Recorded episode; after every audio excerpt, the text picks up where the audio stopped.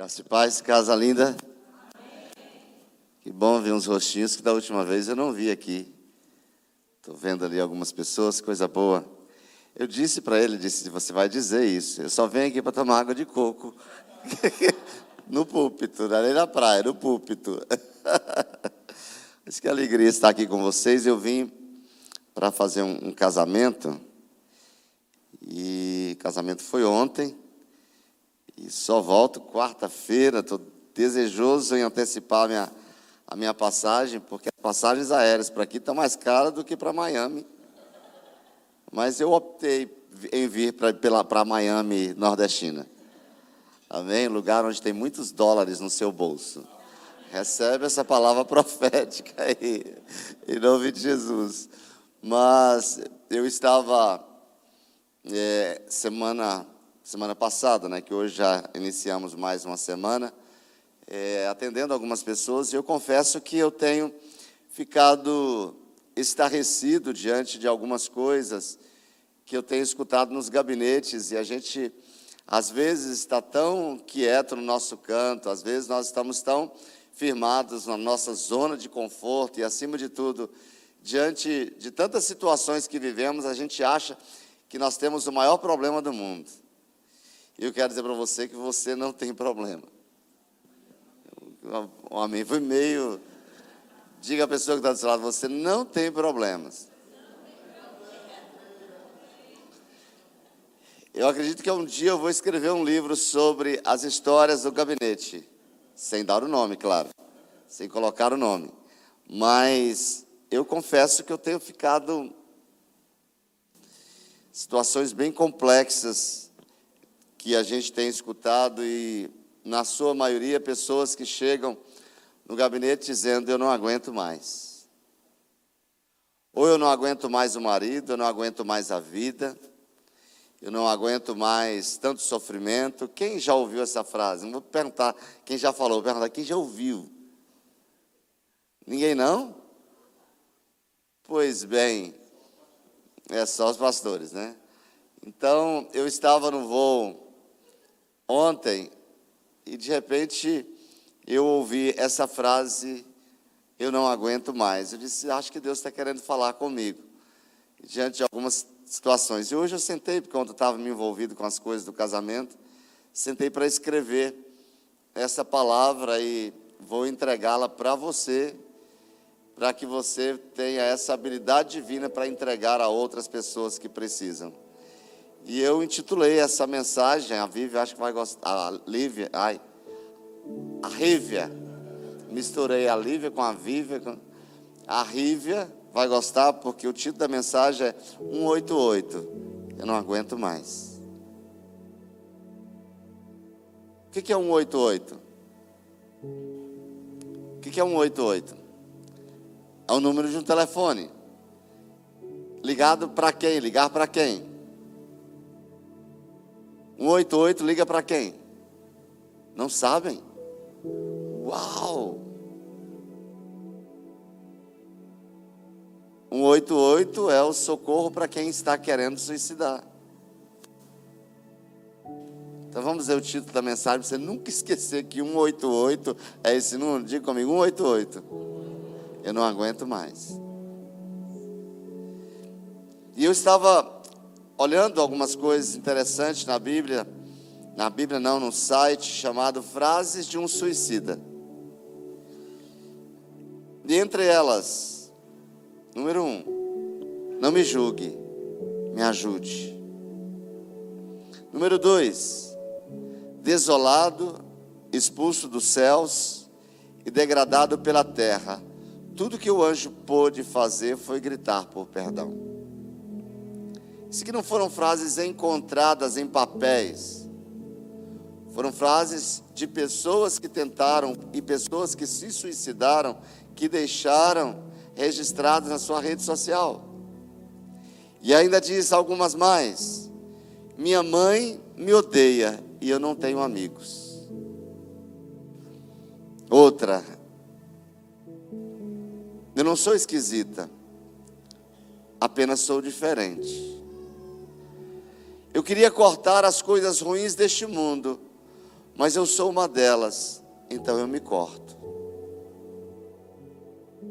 Desculpe, mãe, desculpe por eu existir, mas isso não é motivo para você me tratar assim.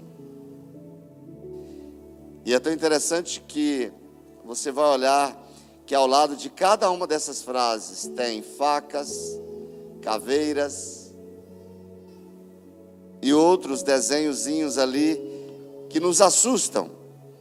E outra frase, se você falar em cortes, olharei automaticamente para o meu pulso e tentarei escondê-lo.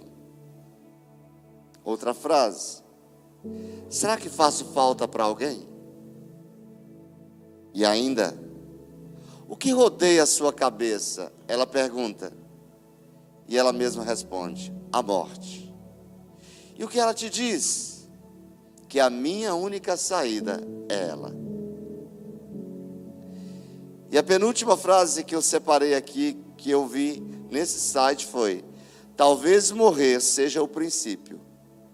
Talvez aqui seja o inferno e nós os demônios. Talvez sejamos só um sonho de alguém talvez a verdade nunca tenha existido. Várias, várias e várias outras frases, e a última delas foi: Eu não aguento mais. E a minha pergunta nessa noite para você, a minha pergunta talvez para todos nós, quem aqui já não chegou pelo menos a pensar nessa frase? A desistir de um sonho, a desistir de um projeto, a desistir do caminho da fé. Eu não aguento mais, parece que as coisas não estão acontecendo, isso não é para mim. E em um momento de dor, de incerteza, uma hora difícil no seu relacionamento conjugal. Essa semana eu tive uma experiência atendendo um casal que acabou de chegar na igreja.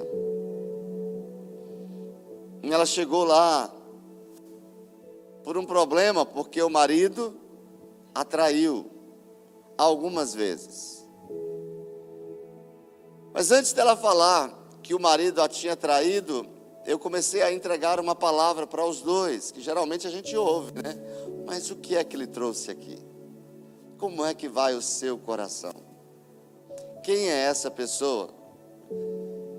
E essa pergunta gerou uma. que eu sentei com uma jovem essa semana, abrindo só um parênteses, e ela chegou lá no gabinete, já colocou as pernas em cima do sofá que tem lá no gabinete. Ela disse: Não é uma casa? Eu quero me sentir assim. Eu disse: Fica à vontade. E aí eu perguntei: Quem é Fulana? Não precisei perguntar mais nada, ela já desmontou. Ela disse: Se eu estou aqui é porque eu não sei quem sou eu. Eu não sei que vai ser da minha vida. Eu não sei o porquê que eu existi, porquê que eu vim a esse mundo. Algumas das, algumas das coisas que nós enfrentamos, e aí essa senhora que estava com, jovem senhora que estava com seu marido, eu comecei a entregar uma palavra para ela antes dela falar, porque geralmente é o contrário, as pessoas que chegam é que falam. E quando eu comecei a falar, ela começou a chorar, ela disse: Entendi agora. Ele disse: Eu vim aqui para culpar o meu marido. Eu vim aqui para detonar com ele. Mas diante de tudo que o Senhor falou, e eu acredito que a parte maior de tudo isso que aconteceu foi minha. Naquele momento eu parei para pensar de quantas vezes nós aqui, como filhos de Deus, nós aqui, como homens e mulheres ungidos de Deus, não temos uma palavra de Deus para entregar uma pessoa que se encontra desesperada. E às vezes nós estamos nos perdendo nos percalços da vida por coisas insignificantes. Estamos mudando rotas.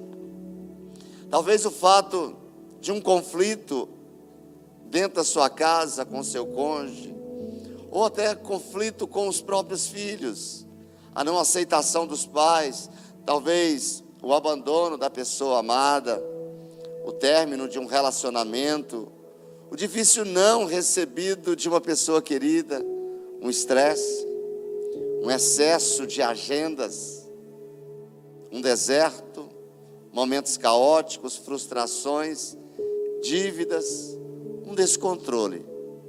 Talvez você chegou dias atrás dizendo: Eu não aguento mais, eu não sei o que fazer, não sei como fazer. Eu só posso lhe dizer que nós entendemos a sua dor. Porque em um determinado momento das nossas vidas, ou a gente já passou, ou talvez a gente esteja passando, ou talvez ainda passaremos por uma tempestade bem pesada. Algum momento da sua vida, esta hora vai chegar. E eu não estou profetizando, porque isso é algo natural, é ciclo da vida. Mas é tão bom quando a gente tem essa certeza de que nós não estamos sozinhos. Isso é o que mais traz refrigério para nós, é saber que nós não estamos sozinhos. É saber que nós caminhamos pelos desertos com uma palavra, que nós enfrentamos as tempestades com autoridade para fazer cessá-las. De uma coisa eu sei, vai passar. Você pode dizer essa frase? Eu quero ver toda a igreja. Talvez você pense assim, ah, mas isso é muito chavão, pastor. Isso é uma frase que nenhum psicólogo gosta, de dizer que vai passar. O psicólogo gosta de dizer, vamos consertar isso. Vamos ajustar isso. Mas a gente poderia complementar, porque vai passar. E aí uma história, não sei se você conhece, que aconteceu há muitos e muitos anos. Houve um rei, um rei bem ambicioso e totalmente irredutível em suas opiniões. E esse rei ele tinha um servo muito fiel, um, um, um servo que era diligente no seu serviço, tudo que ele fazia era bem feito, alguém que tinha a fidelidade como algo muito importante na sua vida. Mas um dia, o rei o amava, gostava demais dele. Um dos conselheiros do rei decidiu armar ali uma emboscada para que, de alguma forma, esse pobre servo fosse demitido e alguém tomasse ali o lugar dele. Então o conselheiro disse: Ah, eu quero fazer uma proposta para o senhor, soberano. Que tal provarmos a fidelidade desse seu servo, dando-lhe uma tarefa praticamente impossível, cheia de obstáculos?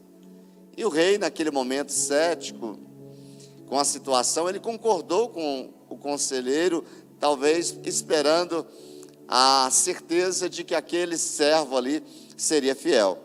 E aí conselheiro, os conselheiros disseram para o rei: então faça um pedido bem exorbitante, um pedido louco para esse seu servo, para ver se ele de fato mostra que é fiel. Então o rei chama esse servo e diz: Eu preciso que você busque para mim três tipos de pedras preciosas. Só que essas pedras preciosas eu não quero que você a busque em qualquer lugar, que você a encontre em uma das altas montanhas que cercam o palácio. Você vai escalar essas montanhas e descobrir e encontrar três tipos de pedras preciosas neste ambiente. E aí o servo, olhando para aquela situação e não entendendo nada, ele disse: Sim, meu senhor, sim, meu rei, eu estou aqui para fazer a tua vontade. E prontamente, sem pensar, a segunda vez, esse servo foi em busca ali das pedras preciosas e assustadoramente, para surpresa dos conselheiros, para surpresa do próprio rei, ele chegou e entregou essas três, esses três tipos de pedras preciosas. Mas diante disso, a ira desses conselheiros, essa ira aumentou, o que fez com que eles tramassem mais uma cilada daquelas horrendas. Só que dessa vez, aos olhos deles, essa seria realmente uma tarefa impossível de se realizar. E essa armadilha baseava na tarefa de que esse servo deveria fazer uma coroa, diga comigo, uma coroa.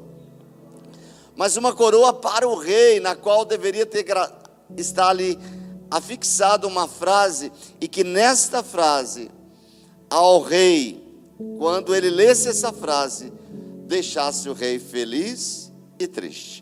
E esse servo saiu louco, indignado, e disse: O que, que eu vou fazer?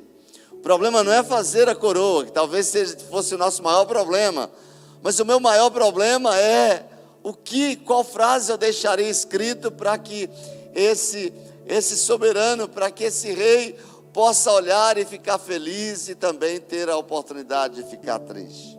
Foi para casa, encontrou sua esposa, comentou com ela, pediu ajuda a ela e ela. E num dado momento daquela noite subiu algo no seu coração, ele imediatamente deu um jeito de preparar para fazer essa, essa coroa, preparou a coroa e caprichou ali nas letras que seriam colocadas bem na frente daquela coroa. E aí, de súbito, ele conseguiu. E no outro dia, ele se apresentou ao rei, levando a coroa, e os conselheiros ficaram boquiabertos com o que eles estavam vendo.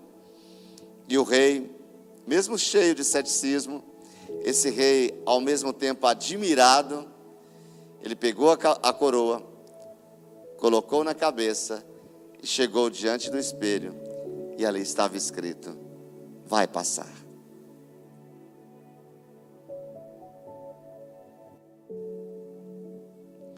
E hoje a palavra para você é a mesma, vai passar. Mas o que a palavra de Deus diz para nós sobre isso? Quando Deuteronômio, Deus diz para o seu povo, no capítulo 31, versículo 6: Sejam fortes e corajosos, não tenham medo, não fiquem apavorados por causa deles, pois o Senhor, o seu Deus, vai com vocês. Nunca os deixará, nunca os abandonará. Digo amém, casa. Primeiro livro das Crônicas, capítulo 28, versículo número 20, diz: E acrescentou: Seja forte, corajoso, mãos ao trabalho, não tenham medo, nem desanime, pois Deus, o Senhor, o meu Deus, está com vocês. E olha que interessante, Ele não deixará, nem o abandonará, até que se termine toda a construção do templo do Senhor. Obviamente essa palavra, ela foi direcionada para o templo que estava sendo erguido. Eu quero dizer para você que Deus não te deixará enquanto essa obra aqui não estiver completa. Essa é a certeza. Este templo, onde o Espírito de Deus se manifesta, ainda não terminou a obra, ainda não foi executada. Mas rapidinho eu quero passar por três personagens. A Bíblia registra para a gente vários personagens. Mas temos aqui homens e mulheres na Bíblia que em algum momento da história disseram: Eu não aguento mais para nos aproximarmos dessa palavra com a intenção, com o objetivo de entender que, da mesma maneira que Deus agiu na vida destes homens, Ele também age na minha vida, Ele também age na sua vida. Moisés, o considerado profeta mais manso que já existiu.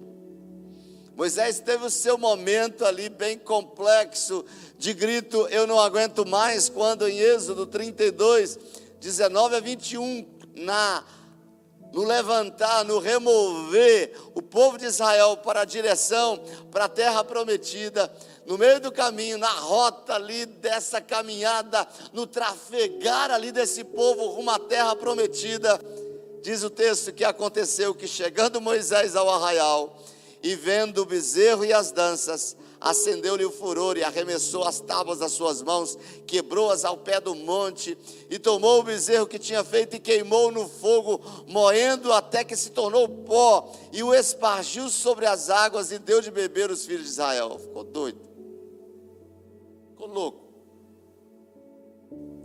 Porque ficou louco. Ele tinha dado um recado para o povo: olha, fique aqui Fique aqui, zele por esse ambiente, esteja nesse ambiente, porque eu, Deus está me chamando. Moisés estava num retiro, Moisés estava num tempo de solitude, um tempo de buscar ali a direção de Deus para aquele povo, as leis que seriam leis para sempre, leis perpétuas que seriam deixadas para o seu povo, que chegariam até os nossos dias e que chegou até os nossos dias. Pastor Moisés se ausentar e quando chegou, aquele povo que havia sido removido do, do Egito para a terra prometida, construiu um bezerro de ouro, um altar.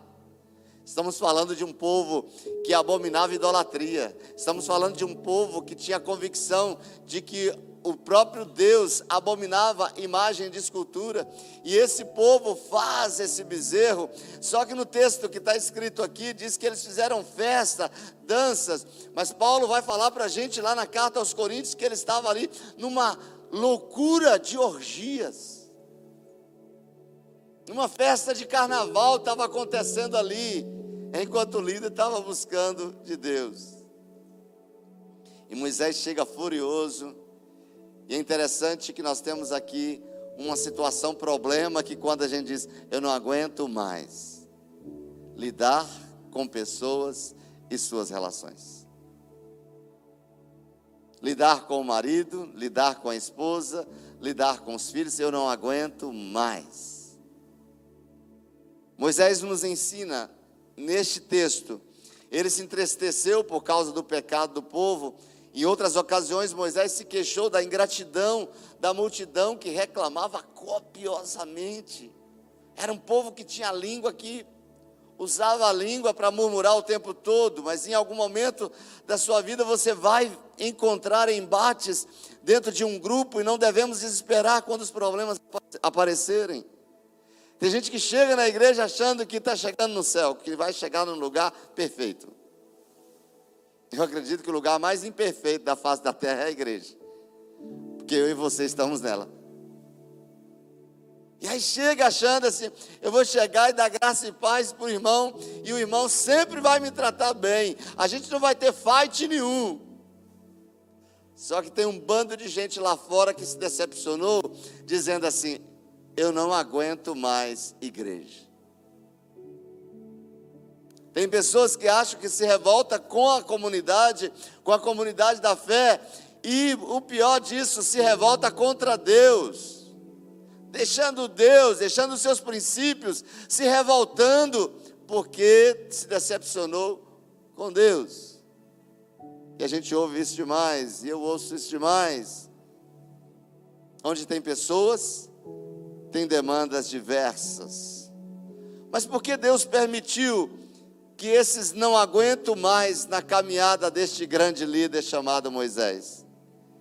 Para deixar registrado aquilo que está escrito em Números, no capítulo 12, versículo 3.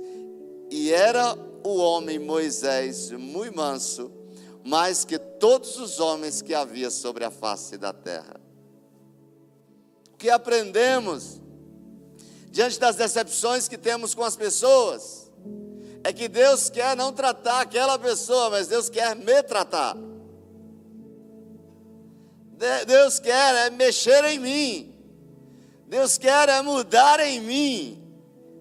É liberar na minha vida aquela aquela aquele empurrão do apóstolo Paulo quando ele diz que nós devemos suportar uns aos outros em amor.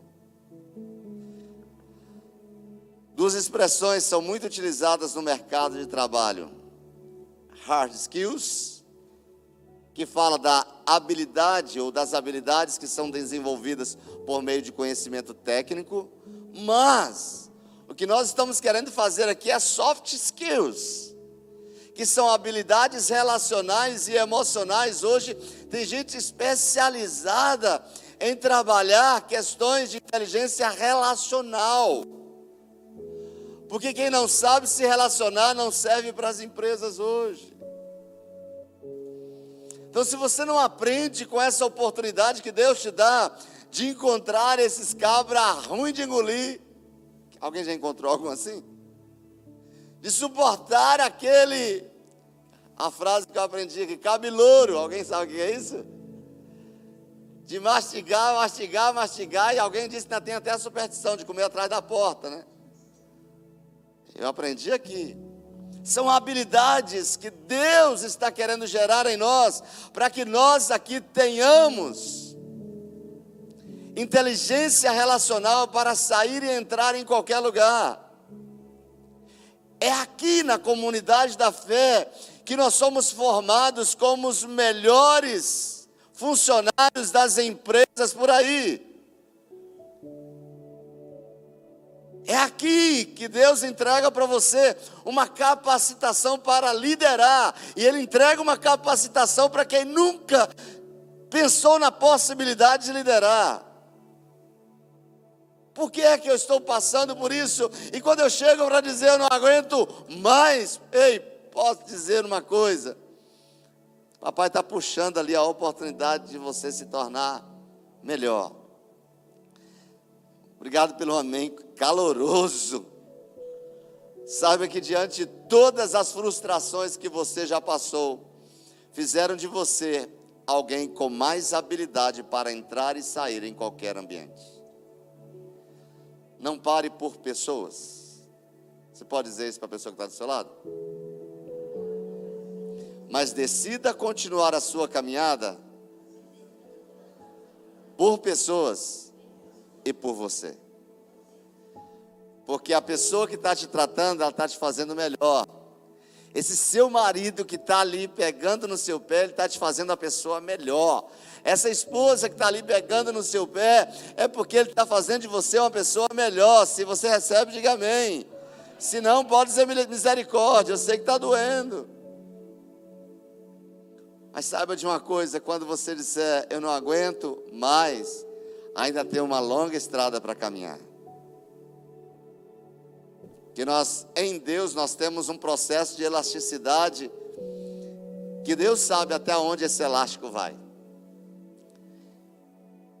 Nosso segundo personagem seria Noemi, que na sua desgraça, ela tem a oportunidade de gerar um legado com a visão do Redentor. A sogra de Ruth, conhecida como aquela que o grito da sua frase eu não aguento mais, resultou até na mudança da sua identidade. Eu não aguento mais, que chegou ao ponto de mudar o nome dela para Mara, que significa amargurada. Noemi sai de Belém, parte para Moabe, juntamente com seu marido, com os dois filhos, e lá acontece uma desgraça.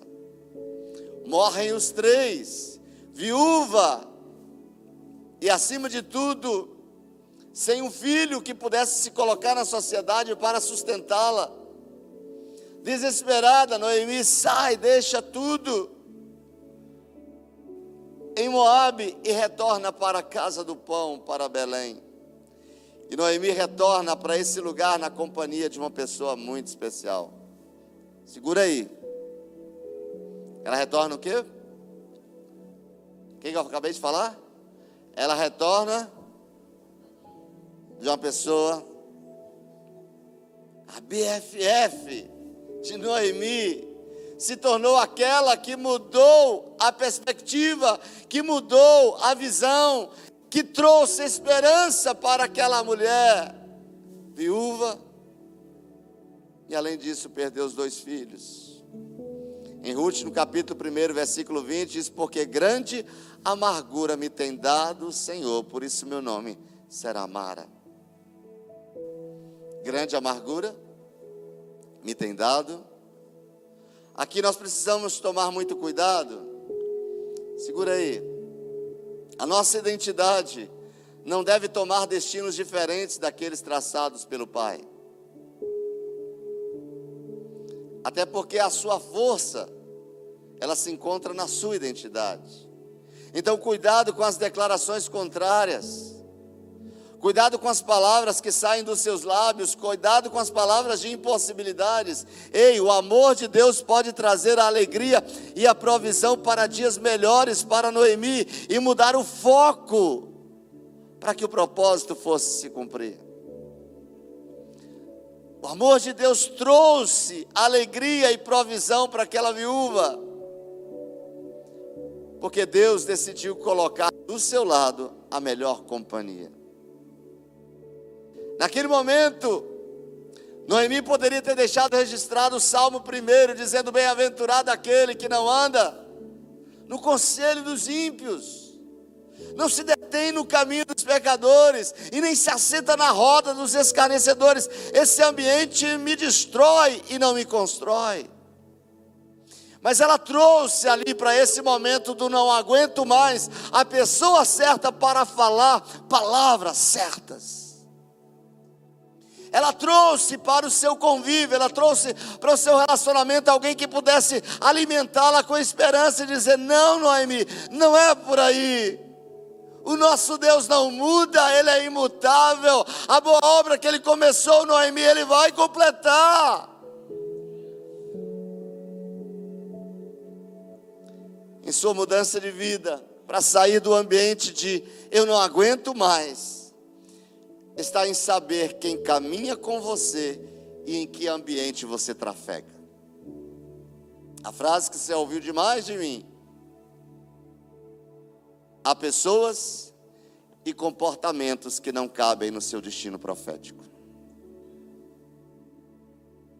Com quem você caminha? Você ouve quem? Que tipo de comportamento você tem trazido para você mesmo? Noemi encontrou Ruth. E você, com quem você está se encontrando? Com quem você está se assentando? Há alguém que alisa os seus problemas? Este te lança para longe de Deus como a mulher de Jó. Cuidado com estes que quem alisa os seus sofrimentos, ele pode romper a, cami a caminhada de fidelidade de Deus e das pessoas chaves que lhe ajudarão a construir o seu legado. Cuidado com esse que te dá tapinha nas costas, porque a qualquer momento ele se torna um Judas na sua vida. Nós precisamos de ombro amigo? Claro. De alguém que enxugue as nossas lágrimas? Claro, mas precisamos de alguém que nos confronte e firme os nossos passos na caminhada de fidelidade. Fidelidade a Deus e fidelidade aos líderes.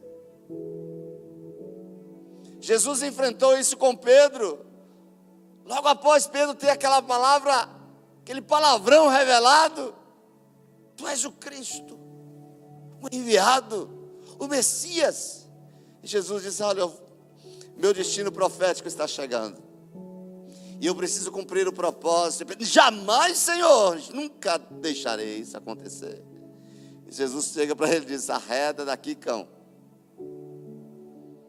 Se Jesus tivesse escutado Pedro em não passar pelo eu não aguento mais, nós não estaríamos aqui. Talvez aquela ou aquele que te coloca na rota de independência espiritual, distanciando você dos seus pastores, dos seus líderes, repreende. Estão entendendo o que eu estou dizendo?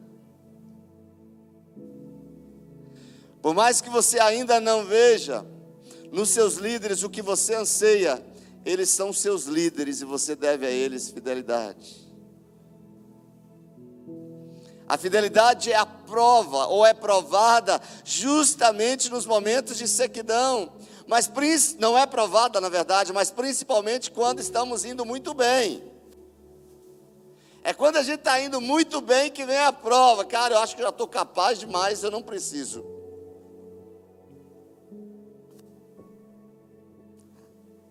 Alguém está recebendo, gente? Então diga para o seu vizinho: vigie, crente sonde o seu coração. E o nosso terceiro personagem não poderia ser alguém que nos ensinou de fato como sair do eu não aguento mais. Jesus. Jesus. Diz o texto de Mateus 26, e eu olhando para esse texto, sentado ali no hotel, olhando para esse texto, eu disse: Meu pai, Está registrado aqui. A gente muitas vezes diz: parece que só eu que estou passando por isso. Diz o texto, Mateus 26, 36 a 38, em seguida, foi Jesus com eles a um lugar chamado Getsemane, lugar da prensa, que significa Getsemane, lugar da prensa. E disse aos seus discípulos: Cuidado com o lugar onde Deus te manda, viu? Mas não se preocupe, se é Deus quem envia e se é o lugar da prensa, ali é que a sua identidade será firmada. Em seguida, Jesus foi com eles para um lugar chamado Getsemane. Deixa eu beber a água benta desse lugar, meu Deus. Pai, eu quero isso em Brasília. Eu quero um discípulo assim em Brasília. E disse: Assentai-vos aqui enquanto eu vou ali orar. E levando consigo a Pedro, aos dois filhos de Zebedeu, começou a entristecer-se. Quem se entristeceu, gente? Quem? Quem? Diga para mim. Jesus. Ele começou, ele saiu para orar. Começou a, entri, a entristecer-se e se não bastasse, a angustiar-se. Então lhes disse: Jesus, a minha alma eu não aguento mais. Que isso, pastor Jesus? Não disse não. Quase isso. Ele disse: A minha alma está profundamente triste até a morte. Traduzindo, versão Célio Martins: Eu não aguento mais. Aí ele disse para os discípulos: Fica aqui, vigia comigo, bichinho. Se Jesus precisou de um BFF naquele momento, quanto mais eu e você. Jesus estava ali angustiado, Jesus estava triste, coração pesado. Forças poderosas das trevas ali lhe oprimiam, pensamentos terríveis lhe assaltavam. A morte se lhe avizinhava, o peso dos nossos pecados estava sobre ele, a sua alma estava turbada, curvada, oprimida, partida, dilacerada.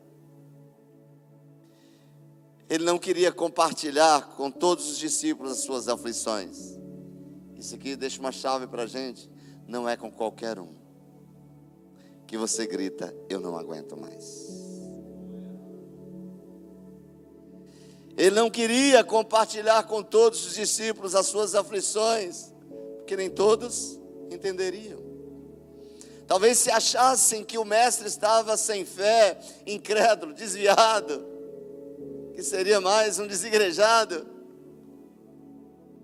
Talvez pela imaturidade de alguns, ele chamou somente três dos doze para repartir, para confessar as suas aflições: Pedro, Tiago e João. Eles ficai aqui, vigia comigo, porque eu não aguento mais.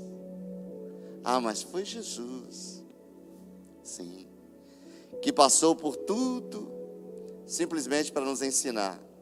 Muito mais que um pedido de Jesus era um desabafo dele. Jesus precisou desabafar, um pedido de ajuda, um grito da alma para ser amparada, para ser consolada, para ser fortalecida. Ele queria amigos, ele queria parceiros para ajudar a carregar a sua carga, para carregar a dor da cruz.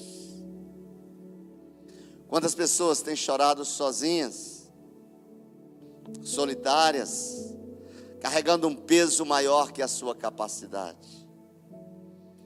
Andam aflitas, com os olhos tristes, com a alma cansada, querem gritar: Ficai aqui, vigiai comigo. Eu não aguento mais, mas tem pessoas que não conseguem. Querem parceiros para ajudar a, sua, a carregar as suas cargas, como diz para nós Gálatas 6,12: levai as cargas uns dos outros, e assim cumprireis a lei de Cristo. Mas também Tiago 5,16: Confessai, pois, pois os vossos pecados uns aos outros e orai uns pelos outros, para seres curados, muito pode. Em sua eficácia a oração do justo.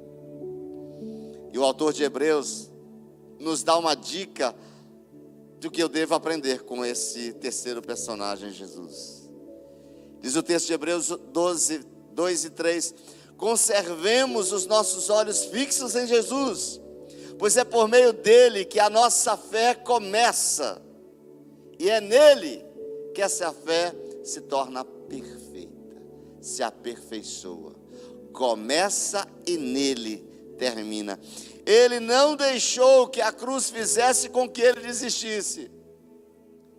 Mesmo que ele tenha gritado, não aguento mais. Pelo contrário, diz o texto de Hebreus, por causa da alegria que lhe foi prometida. Ele suportou, não aguento mais. Ele não se importou com a humilhação de morrer na cruz e agora está sentado do lado direito do trono do Pai. E ele diz hoje: valeu a pena, porque a sua história me inspira. Que diante da minha dor, diante das agonias, diante das aflições, diante das tristezas, eu sei que o meu redentor vive e que por certo se levantará no momento certo para me acolher, para me amparar, para me abençoar. Eu sei que Ele tem escape para mim, eu sei que a dor que passo, ela é suportável, porque não me permite passar por nenhuma dor que não seja humana, e que no momento que eu não aguentar, Ele me dará o escape. Pense no sofrimento dele, como suportou com paciência o ódio dos pecadores. E assim, ele diz para nós nessa noite: não desanime, não desista. E eu quero terminar deixando três chaves importantíssimas para você aprender a gritar: Eu não aguento mais. Eu já disse que lá na igreja, quando eu digo, estou terminando, o povo diz, ah. Então já aprendeu, né? Chaves que podem servir para você como um suporte ou talvez para você suportar mais. Ao invés de gritar, eu não aguento mais, que possamos dizer depois dessas três chaves: eu tudo posso naquele que me fortalece. Número um, fundamente sua confiança nos cuidados, aos cuidados do seu Pai. Eu amo o texto de Isaías, o profeta, no capítulo 26, 3, que diz: Tu o manterás em perfeita paz, aquele cuja mente está firme em ti, porque ele confia em ti. Queridos, a certeza da nossa caminhada, a certeza de que nós vamos continuar dando passos e passos e passos e mais passos, é porque confiamos que aquele que começou a boa obra não a deixe inacabada. e que todo sofrimento que nós passamos não é para nossa destruição. Porque confiamos num Deus que tem tudo sustentado na palma das suas mãos e que nenhuma das suas palavras passou por essa terra sem se cumprir. Tire o foco das impossibilidades. Será que você pode repetir isso? Remova a sua visão de ambientes que te oprimem. Pastor, mas se esse ambiente for a minha casa, mude a atmosfera pelo poder das suas palavras. Rejeite os pensamentos, as palavras negativas. Gente, eu tenho um asco de estar perto de pessoas que só falam coisas negativas. Eu não consigo. É como se me desse vontade de dizer para ela: cala sua boca. Alguém já teve vontade de fazer isso? Oh. então, da próxima vez, fale que você vai estar ajudando. Ele não vai entender, mas você está tá ajudando. O apóstolo Paulo diz para nós, em Filipenses 2,5, ele diz: Que haja em vós o mesmo sentimento que houve também em Cristo Jesus. Mas o que é que estava na mente de Cristo? O que estava nos pensamentos? O que estava no sentimento? O que estava na alma? O que estava nas emoções de Jesus? Ele mesmo diz em Marcos 9, 23: Todas as coisas são possíveis se você puder acreditar. e aí? Se ele diz todas, é todas. Ele diz algumas, se possível, de vez em quando, ele diz todas, então é todas. E se ele disse, está falado. Ele é o Verbo, e o mundo se movimenta pelas palavras que saem da sua boca. E em Lucas 18, 27 diz: O que é impossível para o homem é possível para Deus. Eu acho que eu já falei essa frase que para mim sobre impossibilidade, que a impossibilidade é só uma possibilidade que eu ainda não enxerguei. Lembre-se, sabe o que você pode dizer para o seu vizinho? O seu sucesso, no meio da tempestade, é determinado por quão bem você controla a sua atenção e os seus pensamentos. Onde você coloca o seu foco na hora do problema. E a segunda chave, alguém ainda lembra da primeira?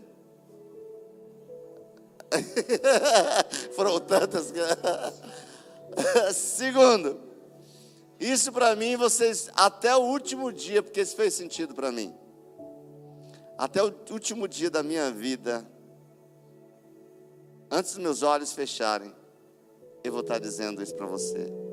Ative a sua identidade em porque isso fez a diferença na minha vida, de saber quem eu sou, mas quem eu sou nele, de consultar papai, de deixar calar as outras vozes para ouvir o que papai quis dizer para mim. Como a canção que diz: Eu luto contra as vozes que me dizem o que eu não sou capaz é luta, é dia a dia. Você já abre o olho pela manhã e tem uma voz, fica na cama, bota na soneca, você precisa dormir mais. Quem já ouviu essa voz?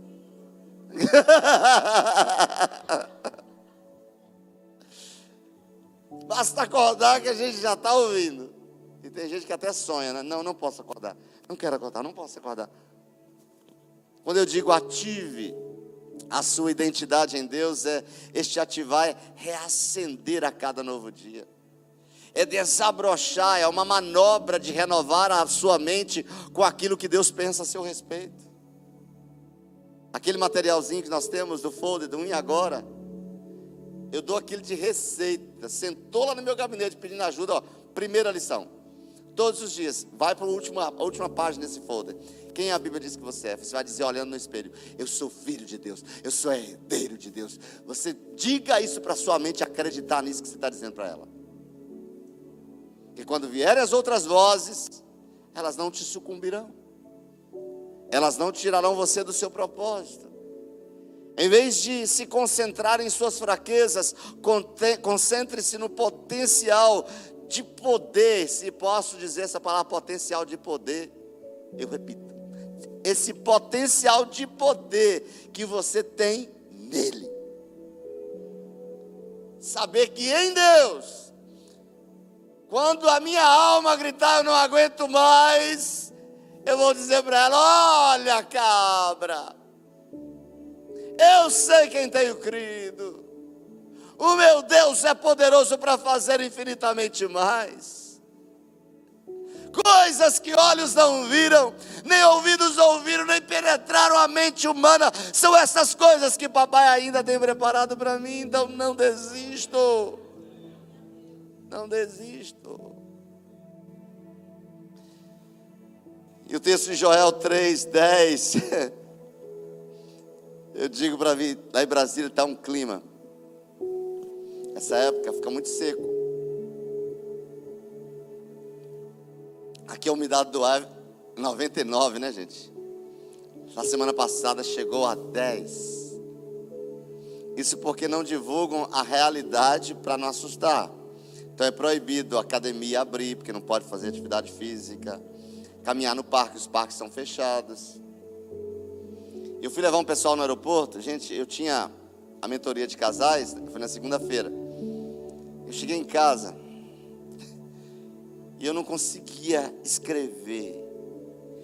E a única coisa que eu fazia, eu pegava o computador, andando pela casa, diga ao fraco, eu sou forte, diga ao fraco, eu sou forte, eu posso todas as coisas, Pai.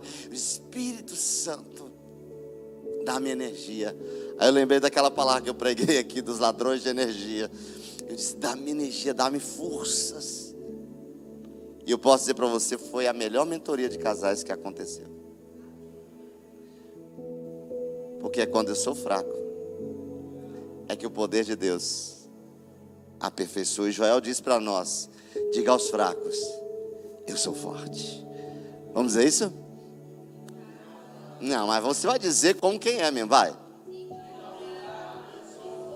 Ou seja, não importa o que esteja ao seu redor, eu sou forte. Isso precisa ser a sua confissão diária. Abrir os olhos logo pela manhã. Eu sou forte. As pessoas costumam perguntar: como Deus vai mudar essa situação? Eu não sei, mas Deus faz. Em vez de se concentrar em como, concentre-se no autor e no consumador da sua fé.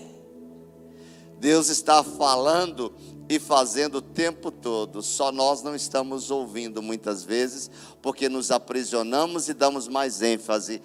Eu não aguento mais.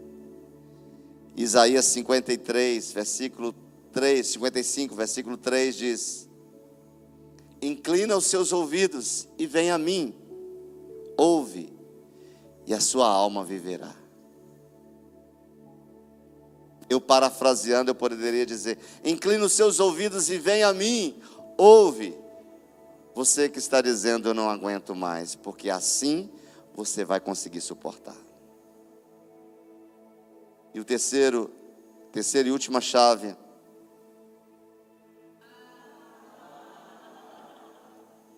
Demoraram. Concentre-se. Quer concentrar? É não mudar? Por nada. Eu tenho uma câmera aqui na minha frente que está filmando, transmitindo o culto. E você que está em casa já era para estar tá aqui. O fogo está aqui. E eu, você sabe que eu gosto de andar, eu gosto de fazer caminhada, de perder caloria no púlpito, né? Mas aí eu venho até aqui, aí tem câmera, aí eu volto para cá, eu volto aqui, por mais assim é o nosso dia a dia. Quando você está aqui, eu não aguento mais. Eita, volta para cá. Eu posso todas as coisas naquele que me fortalece. Quando eu saio, aí não estou aguentando mais a situação. Não, eu, o meu Deus há de suprir cada uma das minhas necessidades. Concentrar, mas concentrar no seu destino profético. O que, que você veio fazer aqui nessa terra? Queridos, quase todos os dias eu tenho gente no meu Insta, ali no privado, perguntando como eu sei do meu propósito.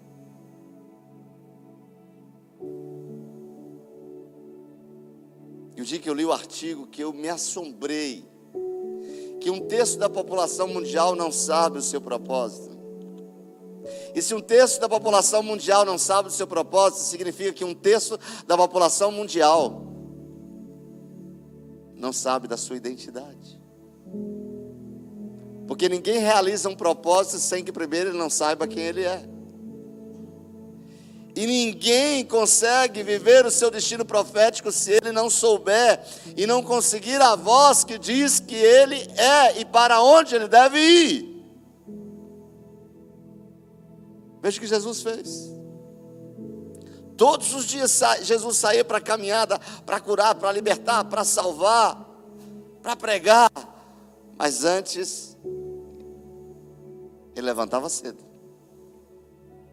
Ia buscar o reforço da voz que o mantinha em pé diante das ameaças. A Bíblia diz que cedo Jesus saía para, para, para para o reforço da sua identidade e automaticamente do seu propósito. Depois que a sua identidade em Deus é reforçada, claramente você saberá qual o seu propósito aqui na terra. Agora, se qualquer crise te tira do caminho, você está perdido. Porque você está oscilando na sua vida emocional quando você espiritualmente deveria ser forte para dar um comando para suas emoções. Ei, aquieta-te. Quando uma pessoa que sabe que o seu destino, sabe para onde vai, sabe do seu destino profético, sabe do seu propósito, ele não fica paralisado nas suas crises. Ele passa pelas crises. Porque a crise vem para todo mundo. Diga assim comigo, para me tornar melhor. Aí todo mundo vai.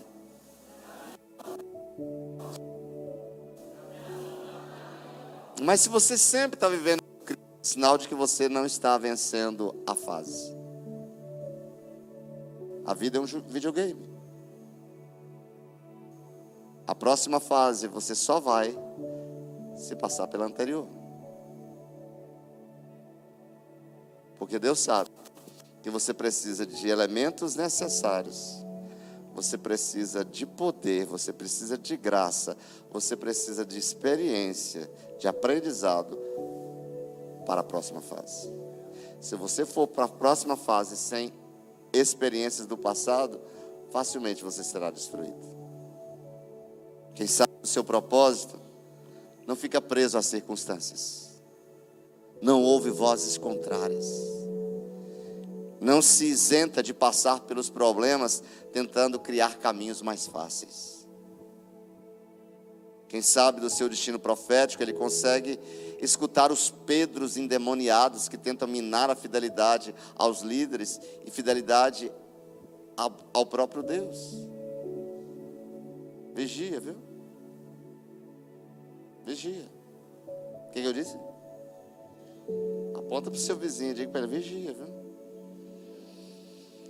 Que tem muito Pedro tentando entrar na sua vida para mudar a sua rota. Tem muito Pedro querendo entrar na sua vida para tentar facilitar o seu caminho. Não queira caminho fácil, não. Não queira. Porque o caminho de facilidade te conduz para um outro lugar. Quem sabe do seu caminho não come de migalhas. Ele tem a consciência que ele está sentado à mesa da sabedoria. Quem sabe para onde vai, está indo com um diadema de honra na cabeça que está escrito: vai passar. Vai passar. Eu estou falando aqui por homens e mulheres imparáveis, que não param diante das dificuldades. Então, queridos, se de repente você está aqui nesse lugar, ou talvez aí na sua casa, talvez assistindo aí no canal assentado na sua zona de conforto, é hora de sair. Cerque-se de pessoas especiais que possam ir ao seu encontro e estender a mão para você, oferecendo os ombros, o colo, se preciso for. Peça ajuda. Acima de tudo, saiba que está escrito em Deuteronômio 31:8 que o próprio Deus irá à sua frente estará com você, Ele nunca te deixará, nunca te abandonará. Então não tenha medo, não desanime. E Ele também te diz: lancem toda a sua ansiedade, suas preocupações sobre Ele, porque Ele tem cuidado de vocês. E eu queria encerrar. Ah, agora consegui. E eu pedi que vocês colocassem em pé. Eu quero ler esse texto que eu achei lindo na versão da Bíblia, a mensagem. Jeremias 29, 11 e 14. Se você recebe, levanta as duas mãos assim. Hoje, quando os meninos de louvor estavam cantando, as minhas mãos eu quero levantar. Agora eu posso levantar. Porque quando eu era batista, não podia levantar as mãos, só levantava até o banco. As minhas mãos eu quero levantar. Aí quando eu estava ouvindo, agora eu levanto. Mas eu queria que você recebesse esse texto de mãos erguidas mesmo. Diga-se comigo, é o próprio Deus falando. Diga, é o próprio Deus dizendo. E ele diz assim: Eu sei o que eu estou fazendo. Não precisa repetir, não. Você poderia deixar a luz acesa? Eu queria olhar para vocês que estavam com saudade. É tão interessante quando Deus chega para você e diz: Eu sei o que eu estou fazendo. Ou seja, tudo deu certo. Tudo que eu faço dá certo. Tudo que eu fiz, eu sei para onde eu estou indo. Ele disse: Eu sei o que eu estou fazendo. Ele disse: Eu já planejei tudo. E o plano agora é cuidar de vocês. Não os abandonarei. E ele continua dizendo: O meu plano é dar a vocês o futuro pelo qual vocês anseiam. Que quando vocês me chamarem, quando? Quando vocês me chamarem, quando o quê? E ele diz: Quando vocês me chamarem, quando orarem a mim, eu ouvirei. E quando vocês me buscarem, encontrarão. E ele, sim, quando me buscar de todo o coração e em primeiro lugar, eu dou a você a certeza de que não vão te decepcionar. Meus amados, se Deus diz que lhe dá certeza, não espere uma outra coisa dele, que aquilo que ele prometeu, ele vai cumprir. Essa palavra que Deus colocou no meu coração, não sei se é para você. Não sei se era para quem está aqui, ou talvez para quem está ali no canal. Mas você que está aqui, eu queria orar por você nesse momento. Não posso sair daqui sem abençoá-lo. Você pode levantar as suas mãos. Pai querido, eu quero te louvar, ó Deus, por esta hora no teu relógio por esta palavra que recebemos da parte do Senhor. E eu sei que o Senhor conhece o coração de cada pessoa que aqui se encontra. Eu sei dos anseios que o Senhor, ó Deus, conhece. Tu sabes, ó Deus, das lutas que eles têm atravessado. Tu sabes, ó Deus, de situações que eles gostariam de que houvesse uma transformação. Eu te peço, Pai, que nesta hora o teu Espírito entre em operação nesse exato momento, Pai, para atuar, para agir em áreas necessárias. Eu oro, meu Deus, para que o Senhor seja o suporte para este que está gritando: Eu não aguento mais. Que o Senhor, ó Deus, possa ouvir essa voz e que o Senhor possa criar uma oportunidade de chegar até essa pessoa e liberar, ó Deus, o suprimento das suas necessidades. Na autoridade do nome de Jesus, que cadeias opressoras, cadeias depressoras caiam por terra, na autoridade do nome de Jesus. E nós oramos, ó Deus, para que o Senhor possa estender as tuas mãos fortes e poderosas. Como o profeta diz que o Senhor faz isso com a tua mão direita vitoriosa.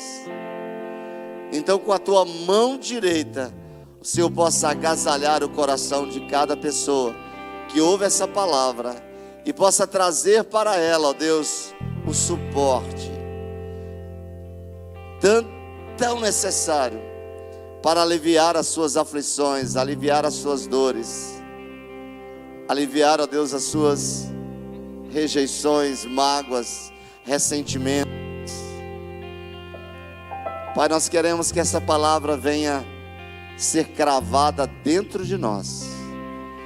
E de uma forma gloriosa, o Senhor venha sendo nosso provedor, sendo aquele que vem, ó Deus, olhar para as nossas necessidades e nos permitir, ó Deus, caminhar as milhas necessárias rumo ao nosso destino profético. Forma Cristo em nós, ó Deus.